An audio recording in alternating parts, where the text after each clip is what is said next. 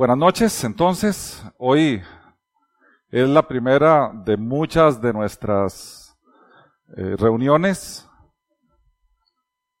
y quería empezar con un mensaje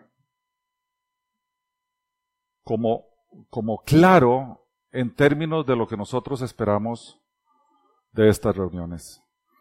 En realidad, ahí afuera la gente está llena de problemas y de dificultades. Tales problemas y dificultades, pues los tenemos todos, pero los que están allí afuera no tienen los instrumentos o las herramientas para lidiar con esas cosas.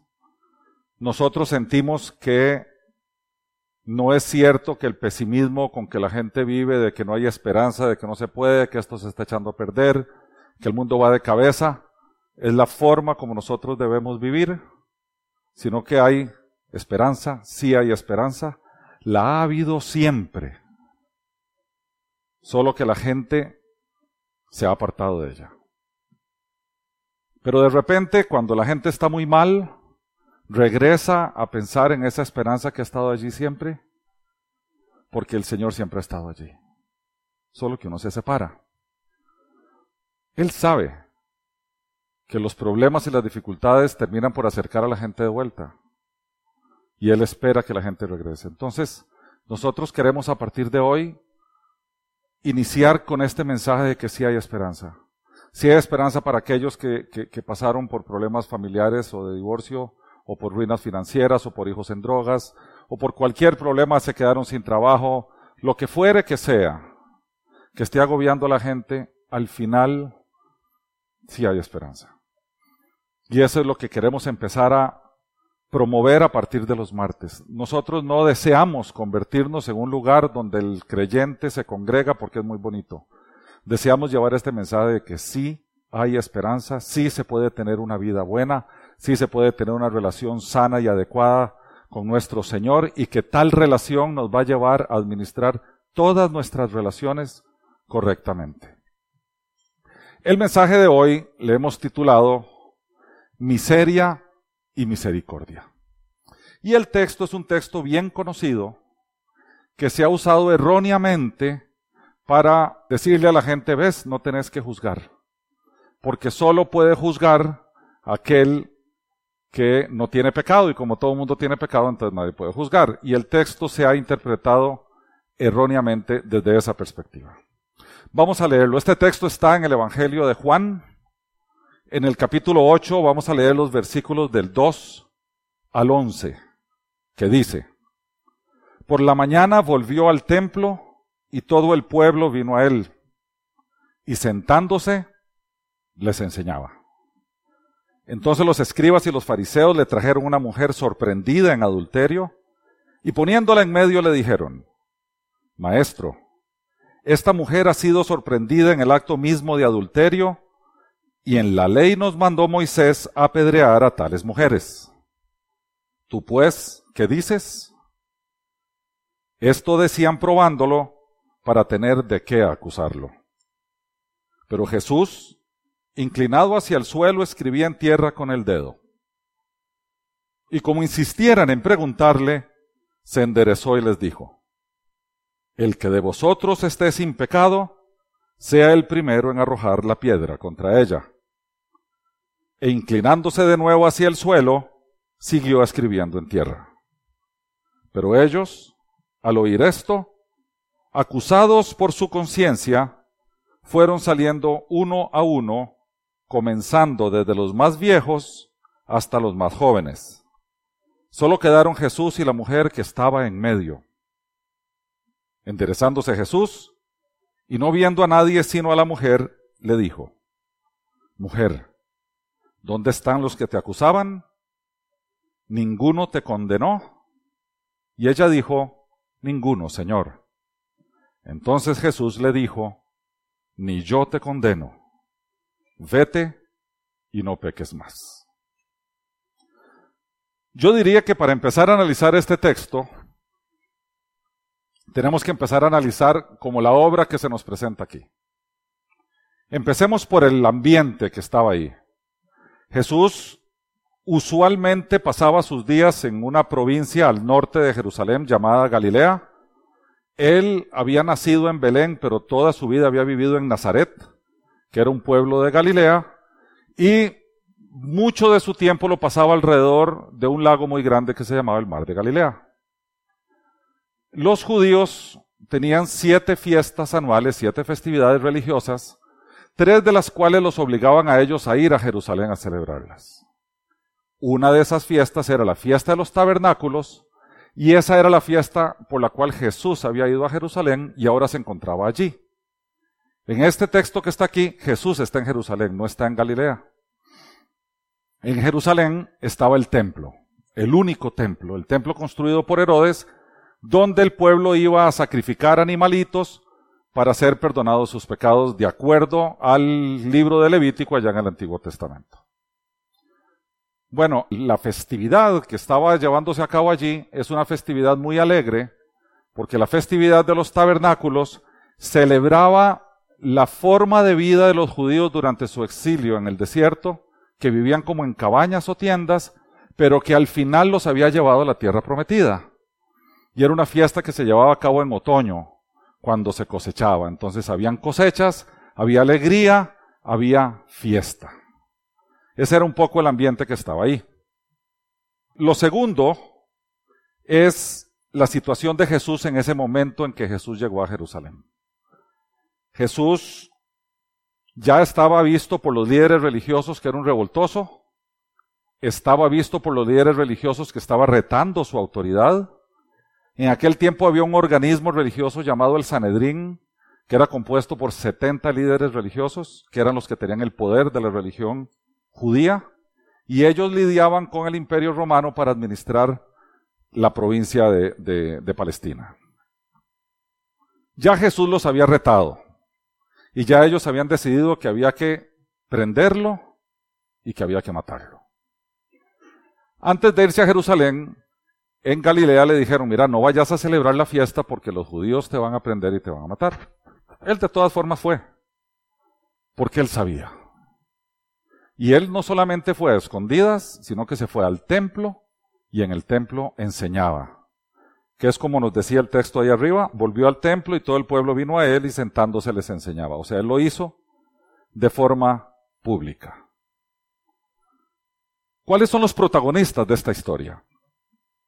Bueno, los primeros que podemos analizar son los escribas y los fariseos que dice ahí. Los escribas y los fariseos eran dos tipos de gente religiosa. Unos, los escribas, que eran los amanuenses o los que copiaban las escrituras y por lo tanto se las sabían muy bien y eran muy precisos en la letra. En otras palabras, conocían la ley a la perfección. Y los fariseos, que eran los encargados de enseñar esa ley en las sinagogas.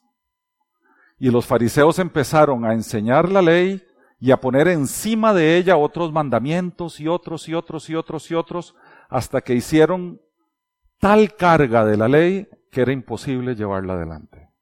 Entonces ellos empezaron a ponerse por encima de los demás diciendo que ellos eran superiores porque interpretaban y conocían la ley y no eran pecadores y los otros que no conocían la ley y que andaban pecando todo el día eran pecadores que los necesitaban a ellos.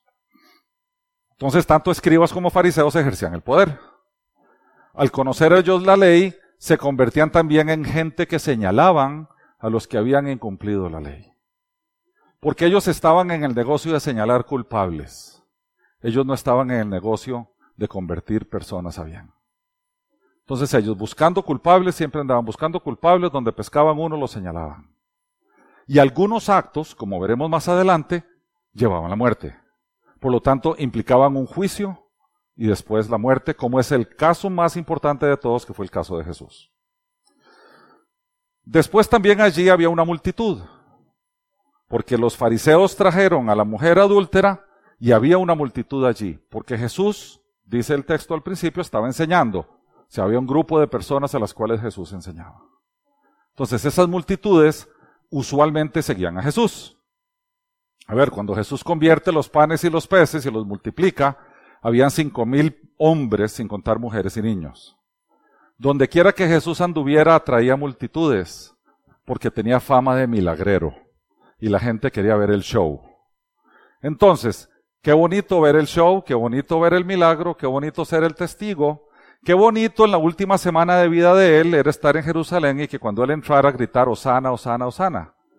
Los mismos que gritaron Osana, los mismos que comieron panes y peces, las mismas multitudes que lo seguían a él, fueron las que gritaron el día del juicio, crucifícalo, crucifícalo. Por tanto, aquellas multitudes que siguen personas no necesariamente son gente de fe, solamente son multitudes. Pero había una multitud allí. Por supuesto, otro protagonista, otro personaje importante era la mujer, una mujer capturada infraganti en el acto del adulterio. Llama la atención que no está el hombre protagonista con el cual estaba adulterando. Llama poderosamente la atención. Y eso lo vamos a desarrollar más adelante. Y por supuesto Jesús, el centro del relato. Bien, hay una acusación aquí, traen una mujer capturada en el, acto, ellos dicen hay que matarla a pedradas y le traen ese caso a Jesús que tenía fama de ser perdonador de pecados, que almorzaba con pecadores y que él siendo rabí, porque así le decían, él era tolerante, decían ellos, con el pecado. Error, no es cierto, pero así lo veían ellos. Decía los, los rabinos que un judío tiene que morir antes de cometer idolatría, asesinato o adulterio. Así de grave era el adulterio. Bien, vamos ahora a analizar el texto poquito a poquito para entender cuáles son los mensajes que están en el fondo del texto, porque nuestro trabajo el día de hoy no es ir a buscar la Biblia, a ver qué es lo que nos gusta de ella para adoptarlo, o tratar de que la Biblia diga lo que nosotros deseamos que diga. Nuestro trabajo hoy es ir a ver qué es lo que ella dice y qué es lo que Dios nos dice a través de ella. Entonces vamos a hacerlo de forma sistemática y vamos a romper el texto entre las ideas principales.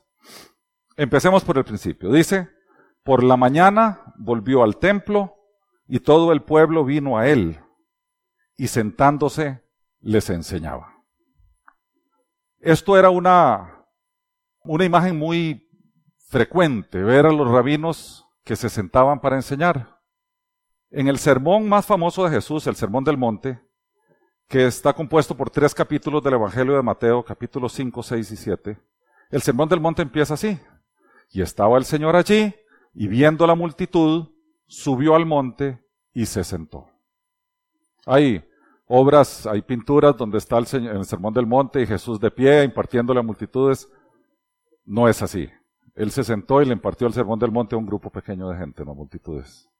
Eso nos enseña la Biblia. Pero bueno, también dice que él volvió al templo, lo cual quiere decir que él estaba fuera de la ciudad. Él usualmente, cuando iba a Jerusalén, dormía en las afueras de Jerusalén, en una aldea pequeñita que se llamaba Betania. Y en Betania usualmente dormía en la casa de Lázaro, el que resucitó. Por eso él lloró cuando Lázaro murió, porque era un gran amigo de él. Entonces aquí venía de Betania, aparece en la mañana, llega allí, se sienta y empieza a enseñar. Entonces dice, entonces los escribas y los fariseos le trajeron una mujer sorprendida en adulterio y poniéndola en medio le dijeron, vean qué interesante esto. Había una multitud, Jesús estaba enseñando y de repente ellos irrumpen, hacen escándalo, entran con mucha bulla y la ponen en medio de donde Jesús estaba y todo el mundo estaba ahí alrededor. Empecemos por el principio. ¿Qué forma de hacer una acusación? Segundo, si ellos estuvieran siendo honestos con la ley, debieron de llevar a esa mujer al Sanedrín, que era donde la iban a juzgar, no traerla a Jesús, porque Jesús no era juez. La trajeron a Jesús porque la intención que ellos tenían no tenía que ver con el adulterio de la mujer. Tenía que ver con entrampar a Jesús, con embarcarlo, con, con meterlo en una situación que él no podía resolver. Por tanto, la mujer fue un medio y no un fin. Por lo tanto, la mujer no tenía la menor importancia. y para cumplir con su fin podían matarla. Esa era la esencia del religioso de la época. Y créanme que con el correr de la historia, los religiosos no han cambiado mucho. Y dicen ellos, Maestro, esta mujer ha sido sorprendida en el acto mismo del adulterio. Y en la ley, Moisés mandó apedrear a tales mujeres. ¿Tú pues qué dices? Acordémonos que estaban en la fiesta de los tabernáculos, que era una fiesta muy feliz, y en esas fiestas felices la gente se excede. Y es muy probable que esta mujer se excedió. En efecto, el texto nos indica que la mujer sí era adúltera, no es que era una acusación falsa. Lo que podemos averiguar del texto es que al no venir con el hombre con el cual cometió el adulterio, la intención de los fariseos no era juzgar a la mujer, era embarcar a Jesús. Si hubieran traído al hombre, tienen que juzgar a los dos, como decía la ley. Porque la ley fue escrita, y recordemos esto tal vez, eh, la gente saca mucho de, de contexto estos textos. La ley fue escrita mientras el pueblo de Israel transitaba por el desierto durante el éxodo, después de que ellos salen de Egipto. Y lo que hace el Señor con ese pueblo a lo largo de 40 años es que le da forma a una nación. Ellos venían de 400 años de, esclavitud y venían de 400 años de ignorancia, de 400 años sin ley, sin ética, sin moral, de 400 años de oscuridad.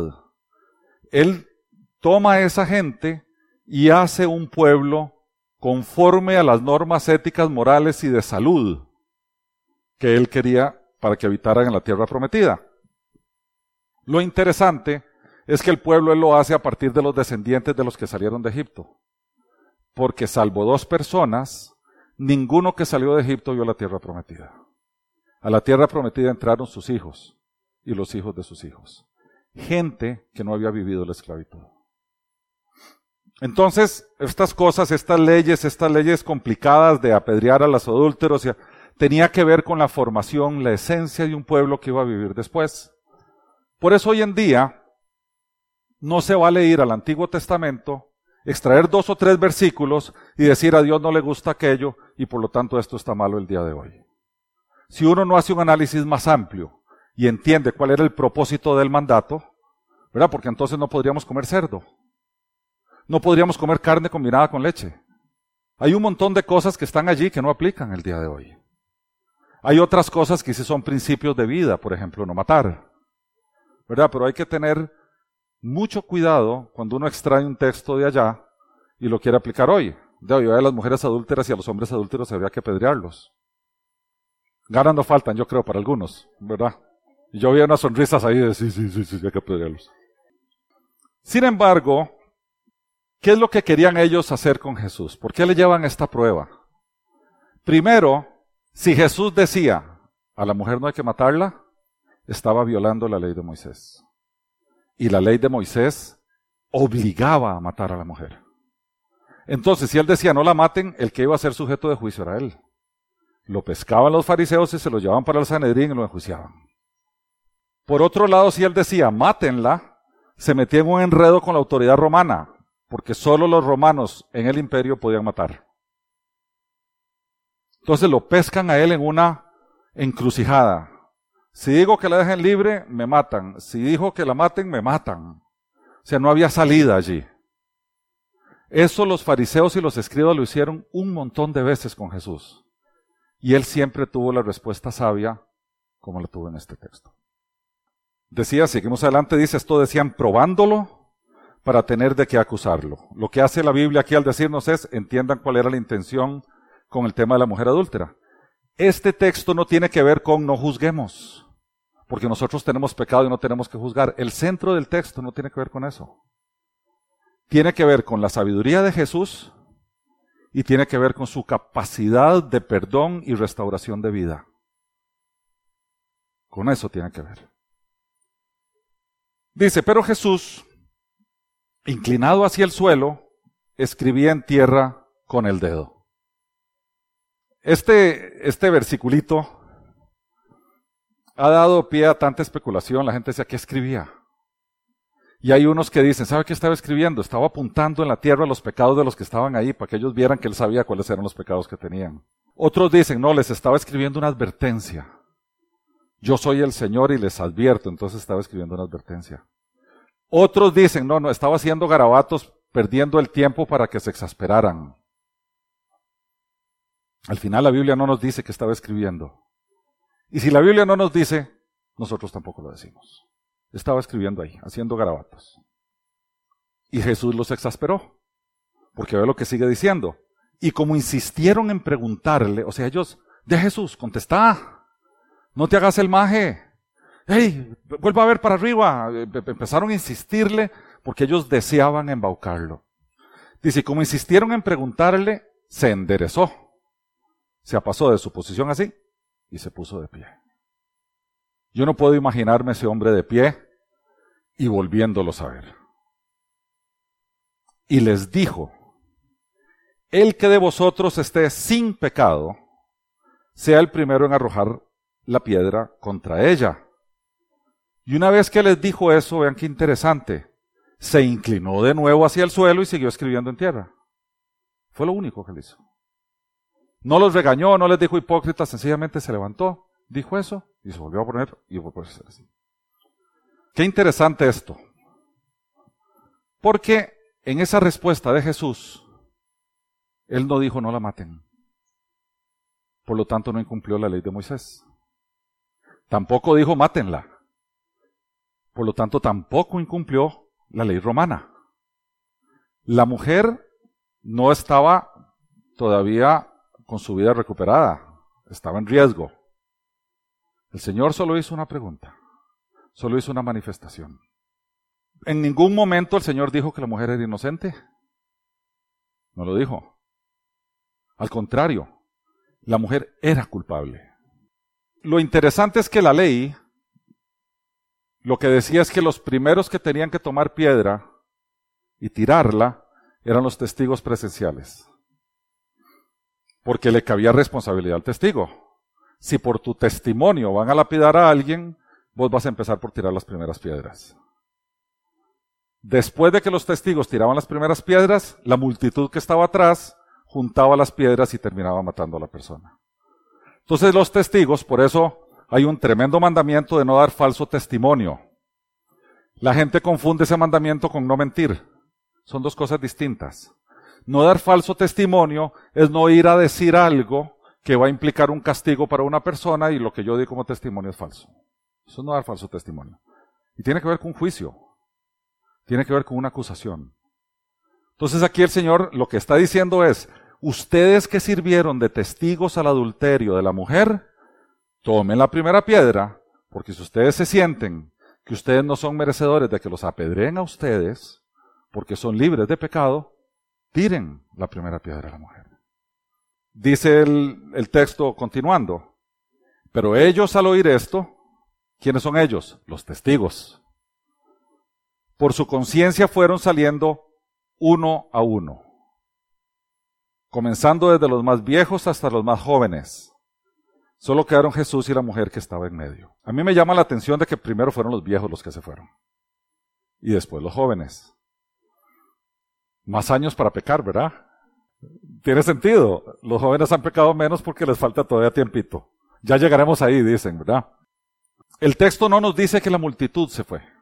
Y ahora vamos a ver más adelante que la multitud se quedó de testigo. Los que sí se fueron fueron los testigos. Primero los viejos y después los jóvenes. Y solo quedaron Jesús y la mujer. Pero dice el texto, por eso es que yo creo que se quedó la multitud porque dice el texto en medio. ¿En medio de qué? Si, no hubieran estado solos no estaban en medio de nada. Por tanto, los que se fueron los, eran los testigos que los acusaban, los fariseos y los escribas, y la multitud se quedó como diciendo, ¿qué va a pasar aquí? Y la mujer en el medio. La mujer señalada, vituperada, la mujer insultada, la mujer señalada, horrible. la mujer ahí y Jesús viendo para abajo. O sea, el cuadro es bien curioso, ¿ah? Es bien curioso. Dice así el texto, enderezándose Jesús y no viendo a nadie sino a la mujer, le dijo, Mujer, ¿dónde están los que te acusaban? ¿Ninguno te condenó? como si Jesús no supiera que no le iban a condenar. Ya ahora Jesús no está tratando con la multitud, Jesús está tratando con la mujer. Ya la audiencia de Jesús no son los que estaban ahí acusando. Ahora la audiencia de Jesús es la mujer misma. Y Jesús se le queda viendo y le habla a ella. Y tal vez podríamos reinterpretar eso como que Jesús le estuviera diciendo, viste, los que te acusan no están aquí porque igual son pecadores, pero son igual que vos, y vos cometiste este pecado. Ellos no te pueden acusar porque están llenos de pecado, pero eso no quiere decir que tú no eres pecadora. Ese es el mensaje. Y ella temerosa porque todavía Jesús podía estar ahí y decir, ok, te voy a llevar al Sanedrín para que te acusen. Ella dijo, ninguno, Señor. Entonces Jesús le dijo, ni yo te condeno. Vete y no peques más. Y desde entonces Jesús ha estado mirando a los ojos a los pecadores a lo largo de la historia, diciéndote, ni yo te condeno, vete y no peques más. Cada uno a lo largo de nuestra vida hemos tenido una experiencia con Él, hemos sentido su amor y su perdón, hemos sentido su ausencia de condena, donde Él nos ha visto los ojos y nos ha dicho, ni yo te condeno, vete y no peques más. Esto tiene que ver mucho con dos textos que a mí me agradan de la Escritura que están como conformes con esto, hay como sincronía con esos textos. Uno está en el Evangelio de Juan, en el capítulo 3, versículo 17, que se los voy a leer, Jesús hablando de por qué vino al mundo, y dice, Dios no envió a su Hijo al mundo para condenar al mundo, sino para que el mundo sea salvo por él. Y el segundo texto está en el Evangelio de Lucas que dice, respondiendo Jesús les dijo, los que están sanos no tienen necesidad de médico, sino los enfermos. No he venido a llamar a justos, sino a pecadores al arrepentimiento. Jesús no repudió a la mujer ni la condenó como indigna del reino. Jesús está en el negocio de tomar adúlteros y traerlos al reino. Está en el negocio de tomar asesinos y ladrones y pillos. Y está en el negocio de traer a todos nosotros que de una u otra manera hemos pasado por un proceso de vida no agradable a Dios. Y su negocio es tomarnos a nosotros tal y como estamos y traernos al reino. Porque el reino está cargado de pecadores. Lleno. El reino es un reino de pecadores que Jesús ha llamado para que cambien de vida y enderezcan su camino. Por tanto, estamos en el club de los pecadores. No esclamos en el club de los santicos. Porque de acuerdo a lo que dice la escritura, santicos no existe ni uno. Ni uno. Salvo Dios. Aquel que se considere santico, que nunca ha pecado, se está diciendo yo soy Dios. Porque el único que no peca es Dios. Por tanto, la siguiente vez que veamos a alguien haciendo algo malo, tal vez escondamos el dedillo, ¿verdad? Porque podemos ser nosotros los que estamos tirando la primera piedra, en vez de ser nosotros los medios a través de los cuales podemos ir donde aquel y decirle si hay esperanza. Hay cambio, esperanza de vida, una vida distinta, diferente, una vida rica, una vida llena de paz. Entonces guardemos el juicio y llevemos la buena noticia. Dice San Agustín, el gran teólogo católico, de este texto, dice, quedaron solos cuando Jesús queda solo con la mujer, una gran miseria y una gran misericordia.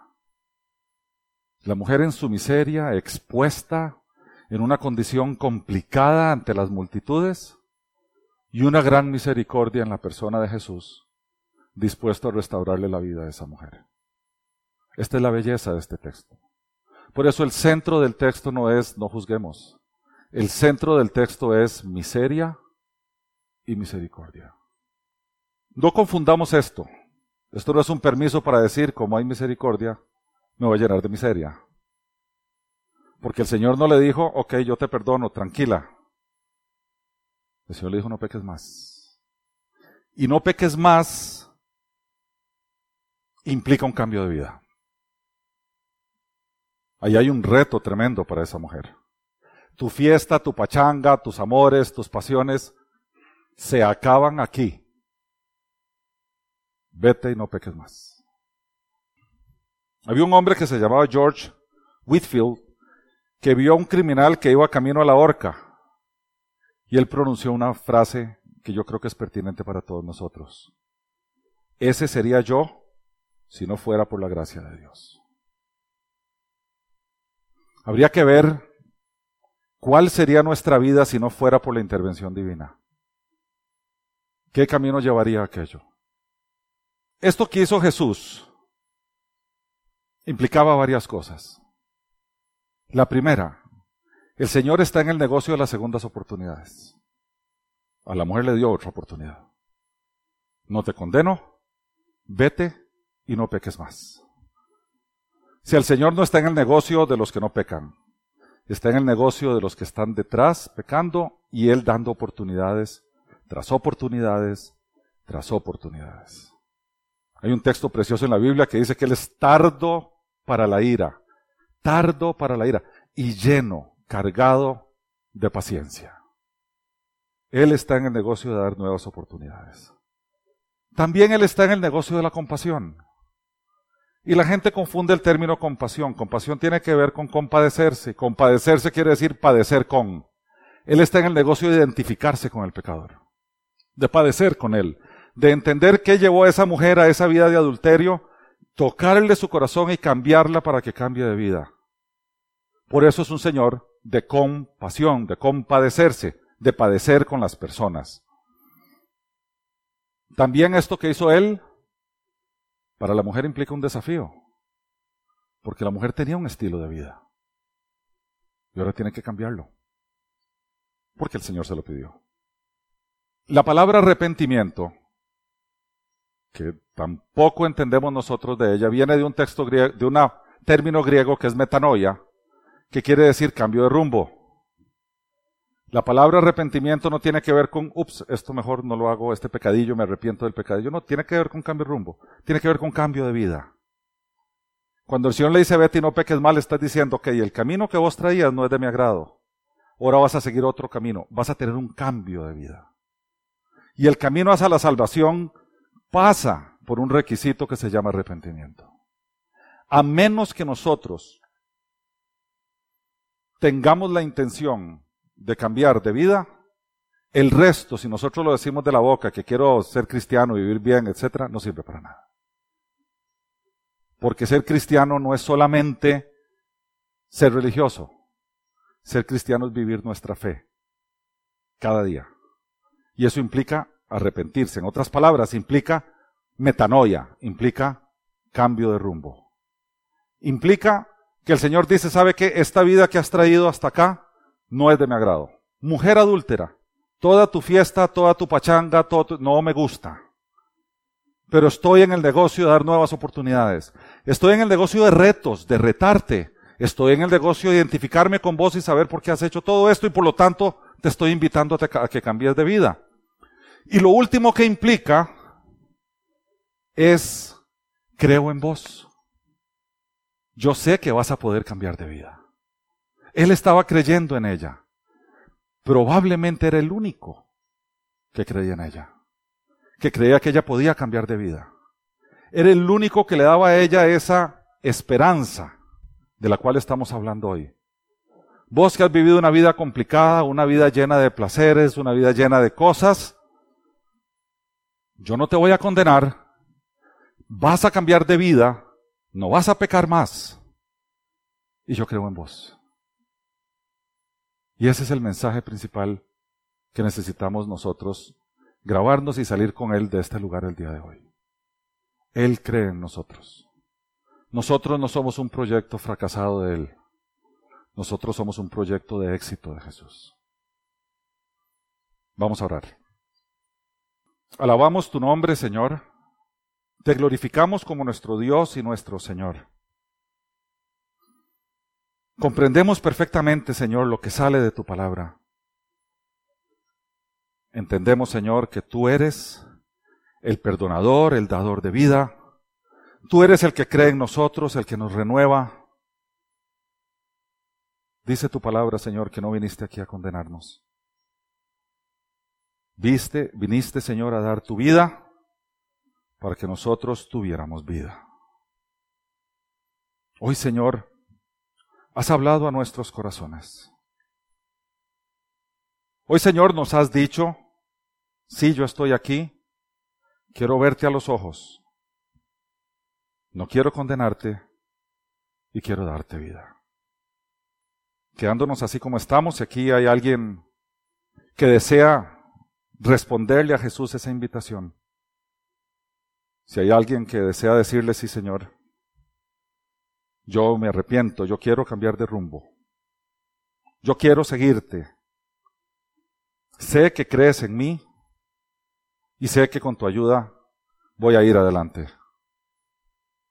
Si hay alguien que quiera hacer eso, yo le invito a que lo haga. Yo voy a guiarlo en oración y puede repetir en voz alta o en voz baja o como quiera. Si hay alguien que quiere tener ese contacto vivo con Jesús el día de hoy, Él está allí. Y repite conmigo, Señor Jesús, el día de hoy has hablado a mi corazón y yo quiero seguirte. Entiendo que la vida que he vivido no ha sido de tu agrado. Y estoy dispuesto, Señor, a cambiar de rumbo. Te necesito como mi Señor. Te necesito para que guíes mi vida. Por eso hoy, Señor, te abro mi corazón. Hoy me entrego a ti de par en par y sin reserva, Señor. Y quiero hacerte Señor de mi vida. Ven, Señor. Quiero recibir los beneficios de la cruz. Quiero seguirte y quiero servirte. Ahora yo voy a orar por ustedes, Señor. Dice tu palabra que hay fiesta en los cielos cuando un pecador se arrepiente. Y estamos seguros, Señor, que estás alegre y feliz. Delante de ti estamos todos nosotros, Señor. Y delante de ti hay personas que hoy en día se han arrepentido, Señor, y han entregado su vida a ti. Los que aquí estamos los ponemos delante de ti, Señor, de forma figurada. Los levantamos con nuestras manos y te pedimos por ellos para que los bendigas para que los guardes, para que prospere sus familias, para que los guardes en salud, Señor. Y por sobre todas las cosas, que tú seas su pastor, su buen pastor. Que tú los guardes en tu redil, Señor, les sanes sus heridas, les vende sus patitas, Señor, como ovejitas que son, y los levantes, Señor, a una vida nueva. Te damos gracias, Señor nuestro, por juntarnos el día de hoy. Y te damos gracias, Señor, por la revelación de tu palabra que toca nuestros corazones. A ti y solo a ti, Señor, sea la gloria por siempre. Amén. Aquí para las personas que han hecho su oración y le han entregado su vida al Señor, aquí tenemos unas Biblias que les queremos regalar y tenemos un par de panfletitos que nos gustaría que recibieran. Uno es, describe lo que pasó hoy, que creyeron, y el otro es un panflecito para que lo lean y se lo regalen a alguien y le digan a esa persona, hoy le entregué mi vida al Señor. Y esto fue lo que pasó y se le entreguen. Y tal vez esa persona pueda venir de hoy en ocho. Aquí afuera también tenemos un cafecito y galletitas y los invito a que pasemos un ratito a estar ahí todos juntitos. ¿Ok? Mil bendiciones y si Dios lo permite nos vemos de hoy en ocho.